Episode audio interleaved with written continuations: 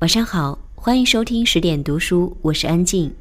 今天要为你来读的一篇文章叫做《找个有趣的人白头偕老》，作者郑金婶儿。前几年有读者问香港作家蔡澜：“女孩子最珍贵的品质是什么？”蔡澜回答的很简单：贤淑、调皮。蔡先生对于女人的见解发表了很多。多到已经被人整理出了两本不大不小的小册子。我理解他这句话的意思是：可爱的女人不仅要待人柔和，而且要有幽默感，有生活趣味。大概是和这样的女人在一起舒坦不累。清代人蒋坦写的《秋灯所忆》里，他的妻子秋芙就是个有趣的人。秋芙酷爱下棋。他棋艺不精，但是又常常拉着蒋坦下棋，直到天亮。有一次，他把下棋用的钱都输掉了，蒋坦笑他赢不了。秋福不服气，赌上自己佩戴的玉虎，结果这局眼看又要输，他便耍赖使唤怀里的小狗爬到棋盘上搅局，蒋坦拿他没办法，而这。也成为蒋坦后来孤稿暮年的亮色回忆之一。有趣的人一般都是心思单纯的人，心底有愉悦，对于得失没那么计较，有时候耍点小赖皮，其实很自律。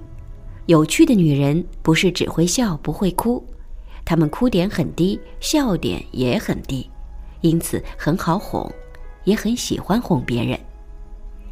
李语堂曾说。《浮生六记》里，沈复的妻子芸娘是中国文学史上最可爱的女人。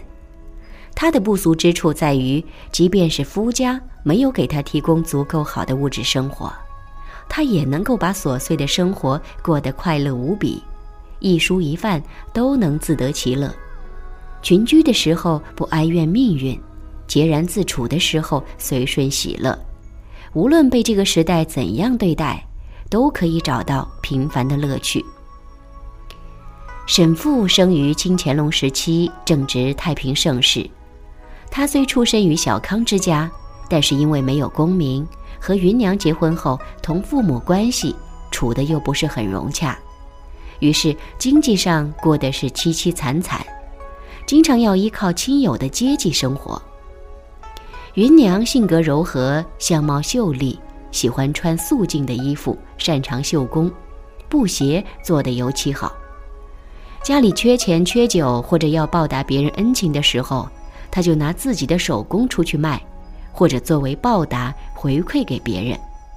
芸娘对于做饭有天分，给她几样寻常蔬菜，她一定可以做出不俗的口感。有一次，沈父插了一盆花，但是总觉得不够生动。芸娘看他苦恼，于是找来小蝴蝶和些许小昆虫，用细细的线绳缠绕在花木的茎干上。这神来一笔，见者无不称赞沈家的盆景有奇思妙想。芸娘守规矩，但不假正经，侍奉公婆是本分。外面的世界，她也很好奇。有一年，她想去看庙会，可是碍于是女子。于是和夫君稍微一商量，瞒着婆婆在家里偷摸的把眉毛画粗，戴上帽子，微微露出鬓角，穿上夫君的衣服，扎紧腰带，脚踩实心的男士蝴蝶履，拉起沈父一起去逛庙会。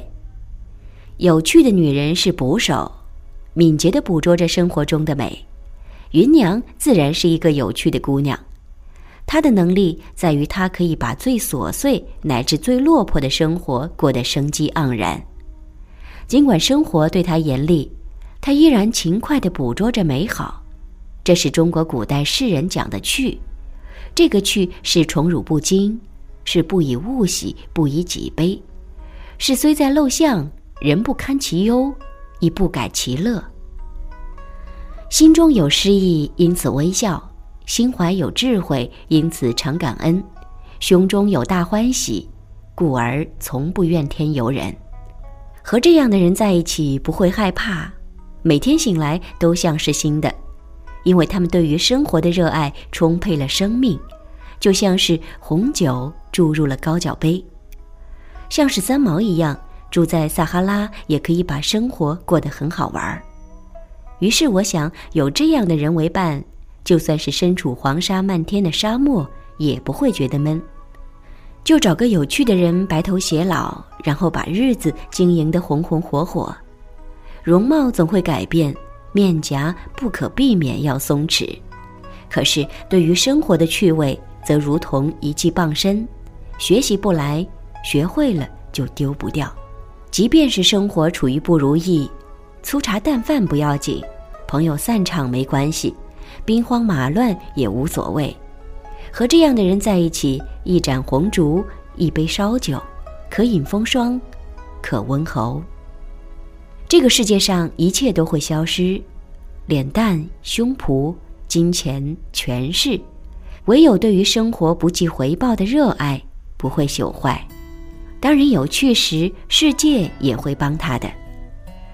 王小波说：“一辈子很长，就找个有趣的人在一起。”微斯人，吾谁与归？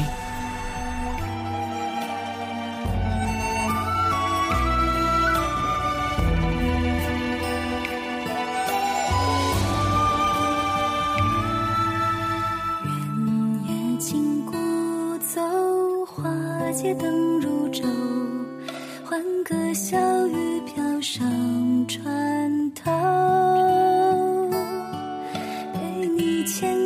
的手，拦不住永久。雨过风止绿肥红瘦，一出相思勾，泪换春秋。传家之道是离人愁。